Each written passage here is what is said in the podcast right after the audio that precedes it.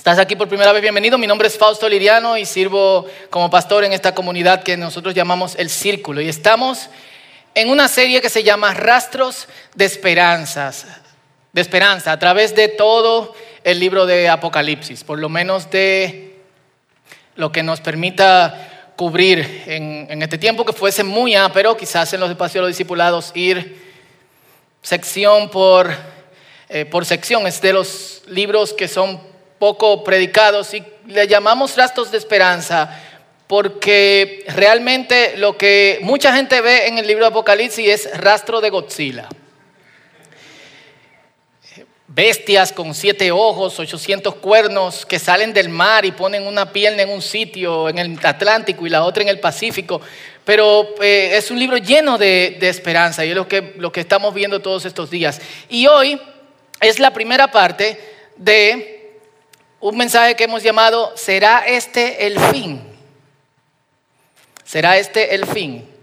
Eh, y obviamente la pregunta viene porque con toda esta cuestión del coronavirus, eh, más otras complicaciones que vendrán a causa de todo el tiempo que hemos estado pausando, mucha gente no lo, no lo duda. Y vamos a explorar en una primera parte ¿Qué es lo que vemos en el libro de Apocalipsis? ¿Qué nos dice el libro sobre cuáles son las verdaderas señales del fin? Porque hay señales, hay no señales del fin y hay sí señales del fin. Y eso lo vamos a ver eh, en, el día, en el día de hoy. Y una de las cosas que mencionaba en el mensaje de la semana pasada, que si no lo han visto, lo pueden ver en nuestro canal de YouTube y en nuestro podcast, lo pueden escuchar de Spotify, Google Podcast, etcétera es que se ha puesto de moda una interpretación cuasi preterista. Preterista es que dice que todas las señales ya se cumplieron. En el tiempo de Juan y un poquito, y un poquito antes. Básicamente desde el año de la destrucción del templo y atrás de mí y en sus pantallas, en sus hogares, ven una imagen del arco de Tito en Roma. Tito destruyó el templo y gran parte de la ciudad de Jerusalén y esta es la menorá que hasta donde creemos la construyeron durante el Éxodo o una de las que construyó Salomón en la inauguración del templo. Y eh, en el arco se ve cómo sacan objetos del templo antes de destruirlo, los, mientras estaban saqueando Jerusalén, y lo llevan a Roma. Esta es la señal abominable y desoladora de la cual habla el profeta Daniel. Como esta es una señal mencionada por Jesús y por el libro de Apocalipsis y en el libro de Daniel, entonces lo que ellos creen es que todo se cumplió en 13 años y los siguientes 130 años. Y por consiguiente, permítame repetir, lo que hay entre el Apocalipsis y unos años después y la venida de Cristo es un vacío. O sea, ya todas las señales se cumplieron y nosotros estamos como que esperando a que Jesús nos agarre fuera de base. Y esto nos deja, primero, con un problema y segundo, con una imposibilidad bíblica. Lo repito, nos deja con un problema y con una imposibilidad bíblica. Primero, problema. ¿De qué nos sirven a nosotros, los creyentes de hoy, 1991 años después de la destrucción del templo y unos 1850 años después de supuestamente la última señal, tener señales de su venida y estar atentos a esas señales si ya se cumplieron. Contéstese esa pregunta. Creo que si fuera solamente para los primeros creyentes, el Señor hubiese dicho, esto es para los creyentes de ahora, los creyentes de después, manténganse preparados. Pero no es lo que la Biblia dice. La Biblia habla en un sentido general. Lo segundo que nos deja es con una imposibilidad. Es bíblicamente imposible el vacío. ¿Por qué? Porque Jesús espera que nosotros, los creyentes, estemos atentos a las señales. Y los creyentes de ahora y los creyentes de otros tiempos. Si ya no hay señales, ¿a qué señales podemos estar atentos? Y yo quiero que ustedes apliquen el sentido lógico a todo esto. No es lógico. La Biblia no es irracional. Nunca. La Biblia tiene espacios muy poco comprendidos, pero no irracionales. Porque no es la forma en que Dios se maneja. Entonces, este vacío no es posible. Tomando en cuenta lo que dice el libro de Lucas en su capítulo 21, versículo 9, que también habla de las señales del fin, que dice que el fin no llegará de manera repentina, quiero que hagamos un pequeño detour, un ligero desviamiento del libro de Apocalipsis y vayamos a otro pasaje de la Biblia que se enfoca en las señales del fin. Y estoy haciendo esto y pueden comprobar que estas señales son corroborables con el libro de Apocalipsis, algunas las voy a mencionar. ¿Están conmigo aquí? Eso. Algunos no, pero se despertarán en el momento. Eh, pueden corroborar estas señales con, el libro Apocalipsis. Algunas las voy a mencionar eh, durante el tiempo del, mensaje. Eh, tomé este pasaje porque tiene como las cosas en listas, clara, claramente. Así que vamos a leer en Mateo capítulo 24 Primero los versículos 28 al 33 y luego los versículos 43 al 44. Les invito en sus hogares a leer este capítulo, Lucas capítulo 21 y Marcos capítulo 13. ¿Ok? Allá en sus hogares eh, también. Les recuerdo que pueden, los que estén en sus casas, pueden tener las notas del mensaje y los que están aquí después en la aplicación YouVersion. Leemos en el nombre del Padre, del Hijo y del Espíritu Santo. ¿Ustedes dicen? Porque los buitres se juntan donde está el cadáver. Este es uno de mis versículos favoritos de la Biblia. De hecho, lo voy a tuitear un día de esto. Es como, wow. Eh, nosotros como familia de vez en cuando vamos a un, eh, un, complejo de apartamentos en una playa de aquí, no voy a decir cuál es el complejo de apartamentos. Siempre nos ha llamado la atención que el último piso está lleno de buitres. De hecho, una vez estábamos en la playa así y un buitre apuntó hacia la cabeza de Noelia y casi le pega. Con, bueno, no sé qué hubiese pasado, algo peor que el coronavirus o algo así. Y nos llama la atención porque los buitres van donde hay residuos, cuerpos muertos, son aves eh, carroñeras. Lo, único que nosotros no podemos imaginar es que ahí vive alguien de la, de la mafia rusa y lleva a sus enemigos arriba, lo picotea y se lo tira a los buitres del día, no sé. Pero lo que Jesús dice aquí es importante porque aunque la señal parece, o la, metáfora parece rara, lo que Él nos está diciendo es, señores, cuando ustedes vean estas cosas, es porque estamos muy cerca, algo está pasando y algo va a pasar. Inmediatamente después de la aflicción de aquellos días, el sol se oscurecerá y la luna dejará de brillar las estrellas caerán del cielo y los poderes celestiales se estremecerán.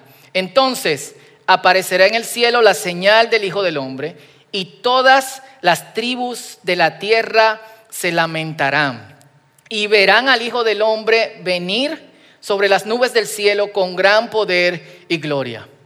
Y enviará a sus ángeles con gran voz de trompeta y de los cuatro vientos, desde un extremo al otro de los cielos, ellos juntarán a sus elegidos. Lo que recuerdan la semana pasada que hablábamos de la cronología de Apocalipsis, esto es Apocalipsis capítulo 14, la ciega. De la higuera deben aprender esta parábola. Otra metáfora, cuando sus ramas se ponen tiernas y le brotan las hojas, ustedes saben que el verano ya está cerca. De la misma manera, cuando ustedes vean todas estas cosas, sepan que la hora ya está cerca y que está a la puerta. Me encanta estos, eh, lo que Jesús expone en estos versículos 28 al 33 porque es como un sándwich entre dos metáforas y las señales, diciendo atentos. Versículo 43. Pero sepan esto, que si el dueño de la casa supiera a qué hora va a venir el ladrón, se quedará despierto, se quedaría despierto y no dejaría que robaran la casa. Por tanto, también ustedes estén preparados porque el Hijo del Hombre vendrá a la hora que menos esperen. Lo que Jesús habla en Mateo capítulo 24 es la respuesta a dos preguntas de los discípulos que me llamó mucho la atención porque es como que los discípulos finalmente caen ante el hecho de que Jesús va a morir, va a resucitar, se va a ir y volverá. Entonces dicen, ok, entonces ¿cuál es la señal de tu venida? ¿Y cuáles son las señales del fin? Y Jesús entonces les provee no solamente de las señales del fin, sino también de algunas señales que no son del fin. Y yo creo que debemos de prestar atención porque es precisamente las no señales del fin que la gente usa como señales del fin. Cool. ¿Cuáles no son las señales del fin? No son señales del fin guerras y rumores de guerra. Rumores se refiere a reportes no comprobados de que habrá guerra como cada cierto tiempo hay peligro de la tercera guerra mundial, ¿verdad? Y cada vez que tú dices la tercera guerra mundial, hay alguien que dice, actívense hermano, hay que orar, hay que ayunar, porque Cristo viene pronto. No. bueno, hay que orar, una, pero no por esta razón. Esta no es una, esta, no es una señal. Hambruna. Yo tengo 43 años, así que parte de mi infancia fue en los 80 y en los 80, principios de los 90, hubo una gran hambruna en Etiopía. Enseñaban, había una canción de, UNICEF que la cantábamos con, con Ezra, ¿te acuerdas? UNICEF, these cards save life. Y era, tú comprabas una tarjeta, y en mi familia teníamos esta tradición en Navidad de regalarnos esta tarjeta para donar para los niños de, Etiopía, porque las imágenes eran desgarradoras. Así que había incluso letreros, algunos de ustedes son eh, contemporáneos míos o más viejos, Dios le bendiga a todos, eh, y se, acordaban que incluso había letreros de niños eh, en muy mal estado, con una mosca en la cabeza que parecía casi una avispa, y abajo decía, Cristo viene pronto. No es una señal de fin.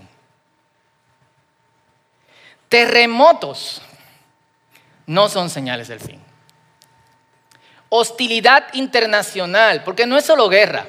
Algo que también menciona es, habrá nación contra nación. Y esto no necesariamente tiene que ser un conflicto eh, armado. Y es importante que sepamos que estos primeros cuatro tienen una conexión con par de los primeros sellos que se abren en Apocalipsis capítulo 6. Sigue, persecución y martirio de creyentes.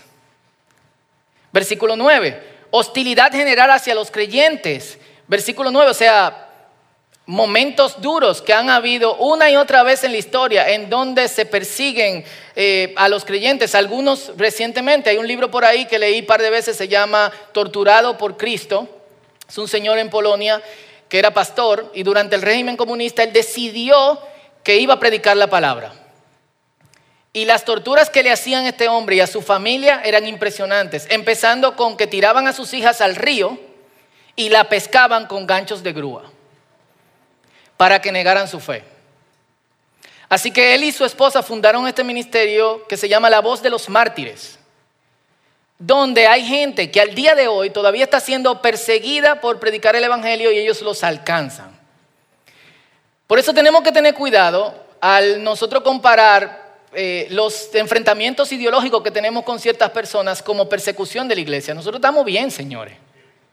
Full, libremente estamos predicando la palabra y nadie viene aquí a prohibirnos eh, que, que no debemos hacerlo. En otros países no, pero eso no es señal del fin. Y divisiones y falsas enseñanzas en la iglesia es un preámbulo al fin, no es señal del fin. Y cabe también destacar que estos últimos tres están en conexión con Apocalipsis 2, Apocalipsis 3 y Apocalipsis 13. Jesús en todas estas cosas, y pueden ir al versículo 6 del capítulo 24, dice, pero esto no es el fin. ¿Cuáles entonces son las señales del fin? Y ojo a esto, porque nosotros buscamos las señales del fin en cuestiones catastróficas. Y precisamente lo catastrófico de las señales del fin viene de último. Es como la cereza, ahora. Y no le prestamos atención a señales que están ya en medio de nosotros. ¿Por qué? Porque el mundo está en una aparente prosperidad, con pausas y crisis económicas de vez en cuando que sufrimos, pero que, qué sé yo, nos falta el azúcar, hacemos fila para la gasolina, eh, ¿qué, más? Eh, no, no hay arroz, está subiendo el pollo, Toda esa cosa que usted se pone la mano en la cabeza y dice, ven Señor Jesús, cuando tú quieres un locro y no encuentra apoyo, o está al doble de precio y tú nada más tienes 100 pesos, ven Maranata. Eh, y eh, en medio de todo esto volvemos otra vez a estabilizarnos. Y hago notar esto porque la primera señal que Jesús pone es hacia adentro de la iglesia. Y es falsos profetas. Versículo 11 y versículo 24. Y lo lindo es que nosotros consideramos a pila de falsos profetas cristianos. Y nada más le sacamos los pies cuando se acuestan con la secretaria, cuando se roban mucho cuarto, o cuando se trancan un grupo de gente y ametrallan eh, o se suicidan con todo el mundo. Pero no le prestamos atención a los sendos disparates que dicen.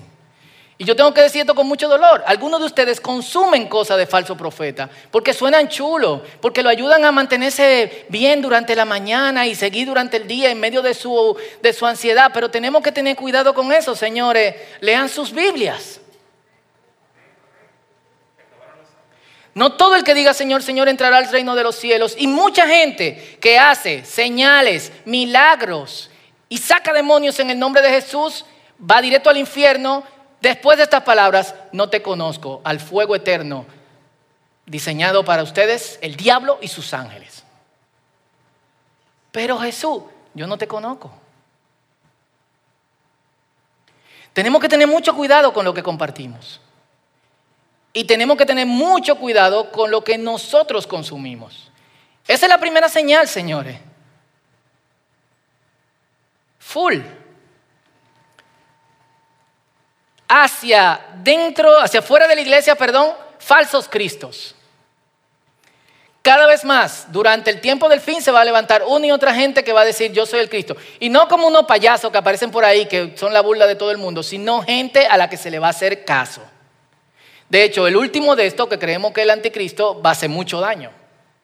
O alguien similar a él, o cercano a él esta cosa ahí ya no lo podemos afirmar, pero estamos cerca.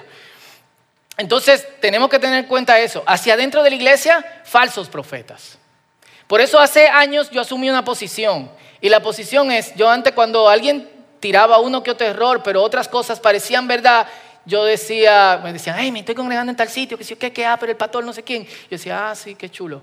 Eh, sí, tienen su cosita, pero eh, vive para el Señor, ten cuidado. Ahora yo le digo, hermano, huye de ese lugar. Porque hay teologías que matan. Si no ahora, después, en el infierno, y esa es la segunda muerte. Tres, el Evangelio debe predicarse en todo el mundo. Y esto es importante que nosotros le prestemos atención porque no ha sido predicado en, todo el mundo.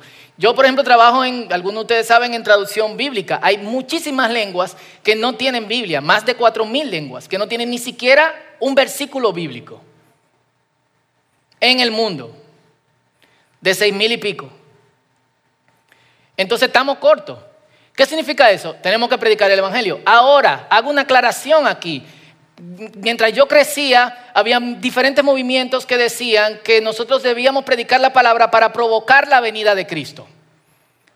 Y hay que tener cuidado con eso, porque yo no puedo provocar la venida de Cristo. La venida de Cristo no depende de que el Evangelio sea predicado en todo el mundo, aunque esa es una señal. Hay otras señales que van en conjunto con eso. Yo debo predicar el Evangelio por obediencia, yo debo hacer discípulos por obediencia. Y ahí tenemos que admitir, como hemos dicho otras veces, que la gran comisión es la gran omisión. Pocos lo hacemos, pocos lo hacen. Y tenemos que tener cuidado con esa parte. Entonces, no es para provocar, pero sí debemos predicar. ¿Por qué? Porque cuando el Evangelio llega a todo el mundo, ¡puf! Entonces será el fin.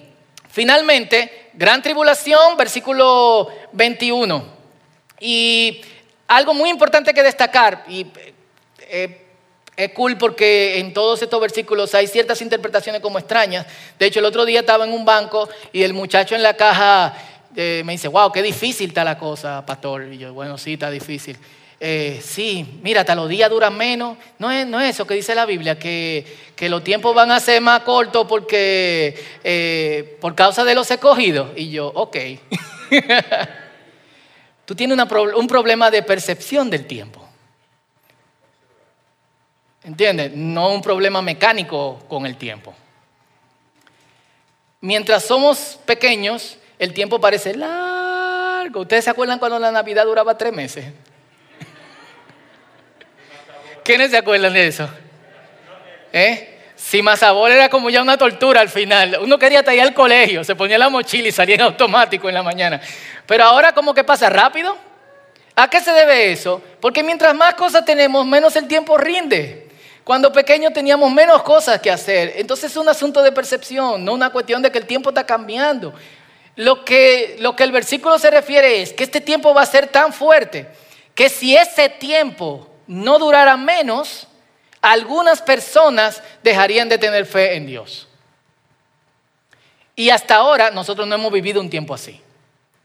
En la historia. Ni en Primera Guerra Mundial, ni en Segunda Guerra Mundial, ni en ninguna otra cosa. Y va a ser una condición mundial o universal como, como decimos. Inmediatamente pasen estas cosas. ¿Están conmigo? Cool. ¿Están conmigo? Es importante que estén aquí, ¿eh? Versículo 29 dice que entonces los cielos se van a estremecer. Esto es como, ¿quiénes vieron Terminator alguna vez? La 1.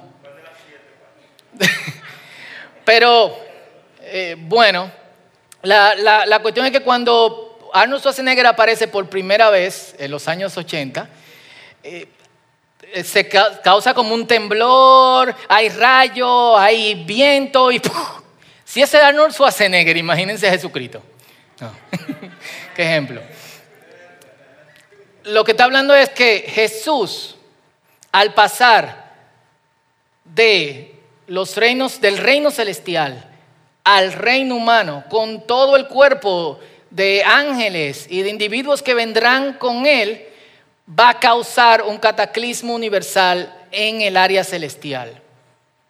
Algo similar a lo que en física se llama singularidad, que cuando dos elementos no pueden estar en el mismo lugar y crean una clase de explosión. Eso es lo más fácil que yo puedo decirlo. Por ahí hay gente como Wellman, eh, Pablito, Eric, que puede, Luis, que puede irse en una toda la noche explicándole cómo es, cómo es la cosa. Pero así yo me lo imagino. Porque viene el Hijo de Dios, hay cosas que están firmes en los cielos que caerán.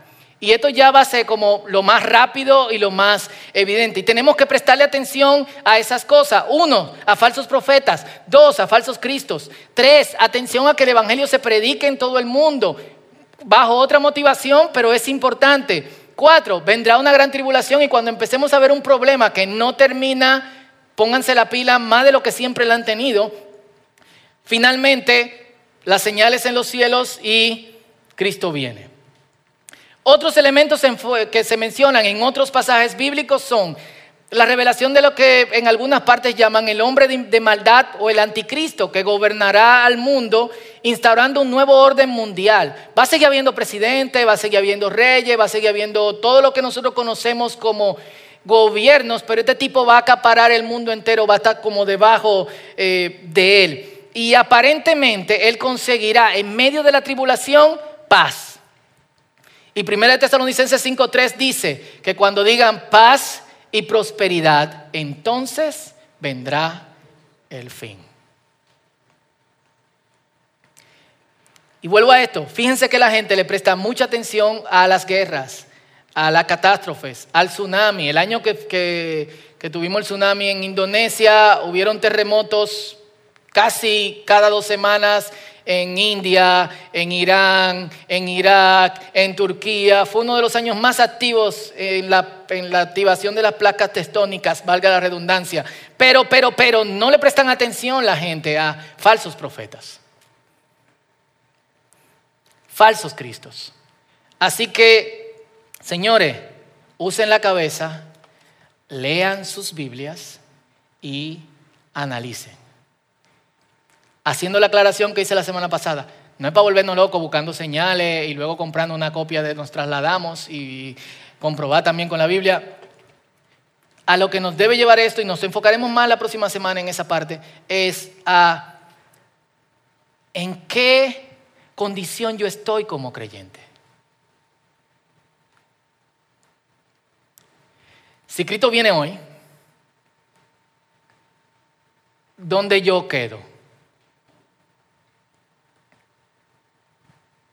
¿Estoy trabajando para hacer arreglos en mi vida como creyente? En las cosas que yo entiendo, ¿tengo que mejorar o cambiar o transformar? ¿O soy un creyente rabandolo? ¿O un cristiano tigre? Eso es una singularidad que hace que los elementos caigan desde los cielos pero alguna gente lo menciona. No existe un cristiano tigre. Usted es un tigre que piensa que es cristiano.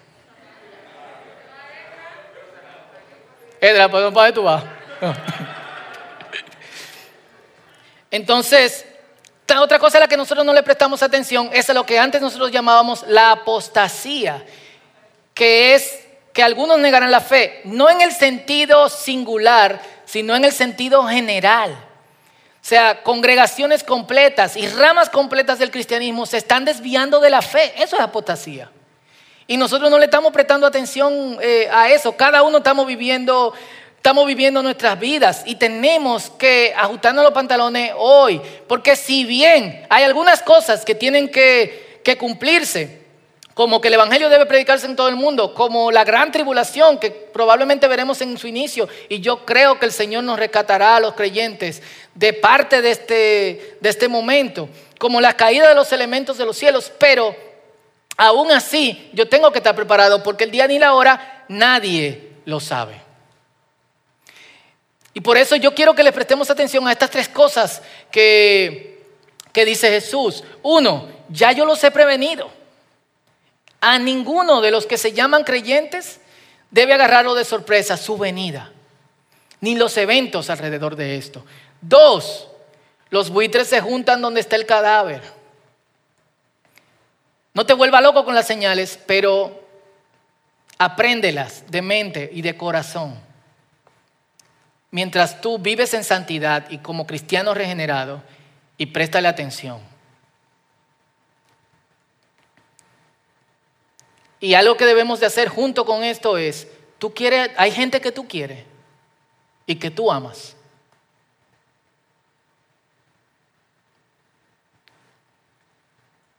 Pero antes, 24, 32 al 33, que dice que aprendamos de la higuera. Entre las cosas que quedan que cumplirse, predicar el Evangelio a todo el mundo, por eso hacía la pregunta de si hay gente que tú amas. Estoy leyendo lentamente el libro de Jeremías y en una profecía, en el capítulo 8, que el Señor le dice, oye, ya se acabó mi paciencia con esta gente. Ya yo no voy a tener misericordia. Los voy a quemar a todos. Y el que no muera por el fuego morirá por la espada. El que no morirá por la espada le caerán los, los escombros arriba. Así que Jeremías, prepárate y di esta palabra. Y Jeremías dice, güey, espérate, Dios, ¿y qué fue? Como diciendo, aquí vive mi familia.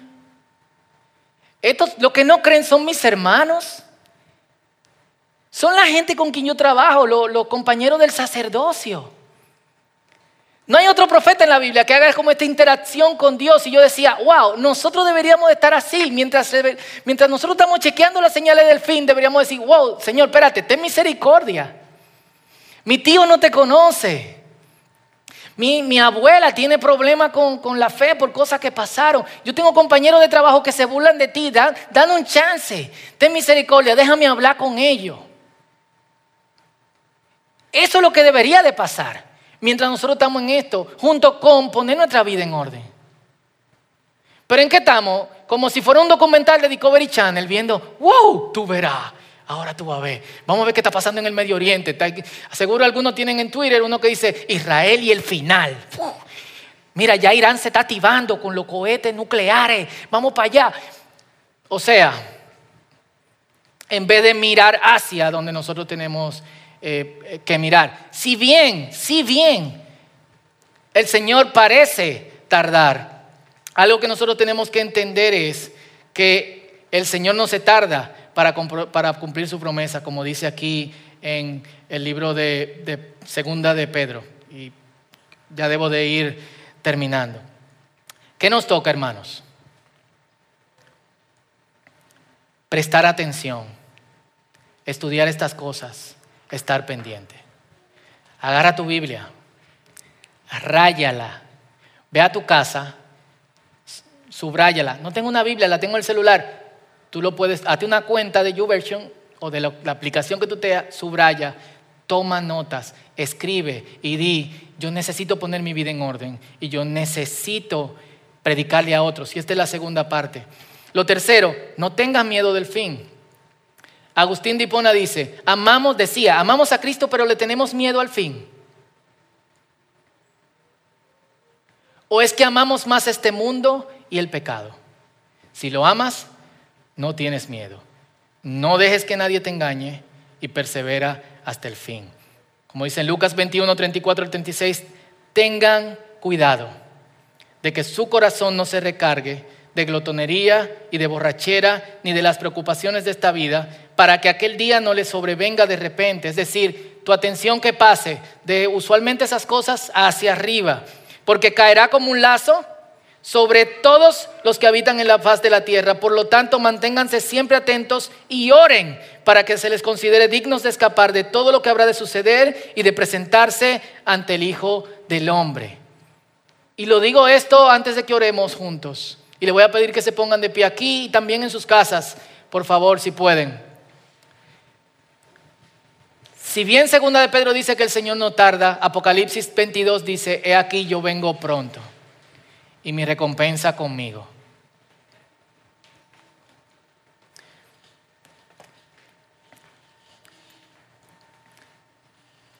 Y si bien te pido que le prestes atención a estas señales, y qué bueno que podemos tener este mensaje eh, en sus notas y también en, en video y poder verlo de nuevo si así quieres.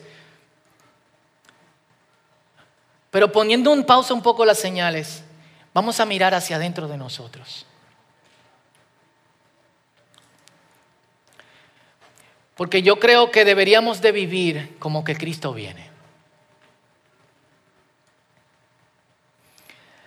Así que me gustaría que, que te tomes 30 segundos y hagas introspección hacia adentro.